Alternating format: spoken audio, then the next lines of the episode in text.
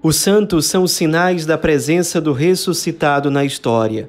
Hoje, dia 4 de março, celebramos São Casimiro. Nosso santo de hoje nasceu no dia 10 de outubro de 1458, na Croácia. Ele era filho do rei da Polônia e, assim que nasceu, recebeu o título de Grão-Duque da Lituânia, porque ele já nasceu com o direito de futuramente se tornar o rei daquele lugar pai dele era rei, na verdade, governava um império que tinha vários reinos menores. E os filhos dele iam ocupando a coroa desses reinos menores. A mãe, inclusive, de Casimiro, se chamava Elizabeth da Augsburgo, ela era chamada de Mãe dos Reis, porque dos seus 13 filhos, 12 acabaram se tornando reis. A única exceção era o caçula, que era exatamente Casimiro que teve a oportunidade de receber a coroa, mas não quis. Ele até durante a infância, comecinho da juventude, ele até muito incentivado, influenciado por aquilo que diziam para ele, ele até nutria um sonho de se tornar rei da Hungria. Porém, houve, na época em que ele poderia assumir o trono, uma intervenção política do Papa, de modo que ele não conseguiu chegar ao trono da Hungria outro rei acabou assumindo a coroa de lá. Então, o Casimiro, que já não tinha muito apego ao poder, ele passou a intensificar a sua vida cristã, renunciando ao ter, ao prazer, ao poder.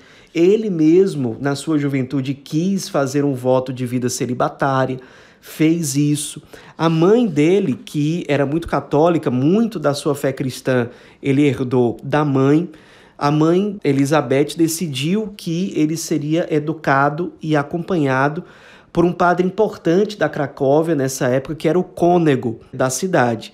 Então ele aproveitou muito Casimiro desse tempo de direção espiritual. Foi uma época em que, orientado por esse sacerdote, ele intensificou muito a ascese, a vida de oração, a busca pelas virtudes, se afastou ainda mais do luxo, dos prazeres, das coisas passageiras que havia no ambiente da corte, no ambiente em que as pessoas ricas costumavam estar. Depois, esse cônego da Cracóvia acabou se tornando arcebispo de lá. Nessa época, Casimiro já estava com uma formação cristã muito consolidada. Ele, às vezes, até exagerava um pouco na sese e acabava ficando com a saúde prejudicada. Com 17 anos de idade, ele foi ajudar o pai nas tarefas de governo, principalmente na Lituânia.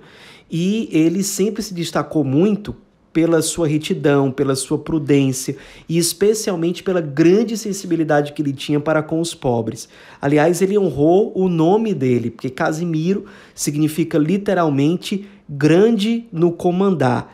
E ele foi, representando o seu pai, um grande líder, de modo que ele recebeu um grande afeto dos súditos em geral. Depois, inclusive, o rei da Hungria decidiu abrir mão de tudo para ir seguir uma vida religiosa consagrada. Nessa época, Casimiro teve a oportunidade de se tornar rei da Hungria, mas negou. Também nunca quis se tornar rei da Lituânia, o que era um direito dele, porque ele queria ter uma vida simples, uma vida humilde. E mesmo quando ele tinha que governar, fazendo as vezes do pai, ele fazia questão de fazê-lo sem ter o título. Inclusive, muitas vezes ele ficava aliviado quando o pai, depois de passar um bom tempo viajando, porque o império era muito grande, o pai voltava, ele ficava aliviado porque ele tinha certeza de que não ia ter que ficar à frente do governo oficialmente por muito tempo. Mas sempre que ele estava à frente do governo, ele tinha uma grande sensibilidade com as pessoas em geral, era muito amado, muito querido, tanto que hoje em dia ele tem o título de protetor dos pobres. Ele, ainda jovem, até porque ele tinha uma saúde que não era muito boa, que ainda ficava mais combalida por conta das penitências pesadas que ele fazia, ele acabou pegando uma tuberculose Nessa época, os médicos, inclusive, sugeriram que ele se casasse, porque isso talvez amenizasse a saúde frágil que ele tinha. O pai dele conseguiu ainda uma esposa, uma jovem muito rica, para se casar com ele, mas ele não quis, porque ele não quis ser infiel ao voto de celibato que ele já havia feito diante de Deus. No fim das contas, ele acabou morrendo no ano de 1484, sendo enterrado na Lituânia. Ele morreu com apenas 25 anos de idade, foi canonizado menos de 40 anos depois da sua morte. Ele que tinha um quarto que parecia uma cela, onde ele reservava várias horas do dia para oração. Ele que sempre foi um cristão muito virtuoso, que quando exerceu o governo, exerceu com muita sabedoria, com muita justiça, com muita sensibilidade. Ele morreu e logo depois já foi venerado como santo, por isso a canonização dele não demorou a acontecer. O culto, inclusive, de São Casimiro rapidamente se espalhou pela Lituânia, pela Polônia, pela Hungria, pela Rússia, por outros lugares também, principalmente da Europa. Hoje em dia, ele é considerado padroeiro da Lituânia e da Polônia, padroeiro da juventude lituana e, como nós já dissemos, protetor dos pobres. Nos inspiremos na vida do nosso santo de hoje, um santo marcado pela humildade, pelo desprezo do luxo, do sucesso puramente mundano.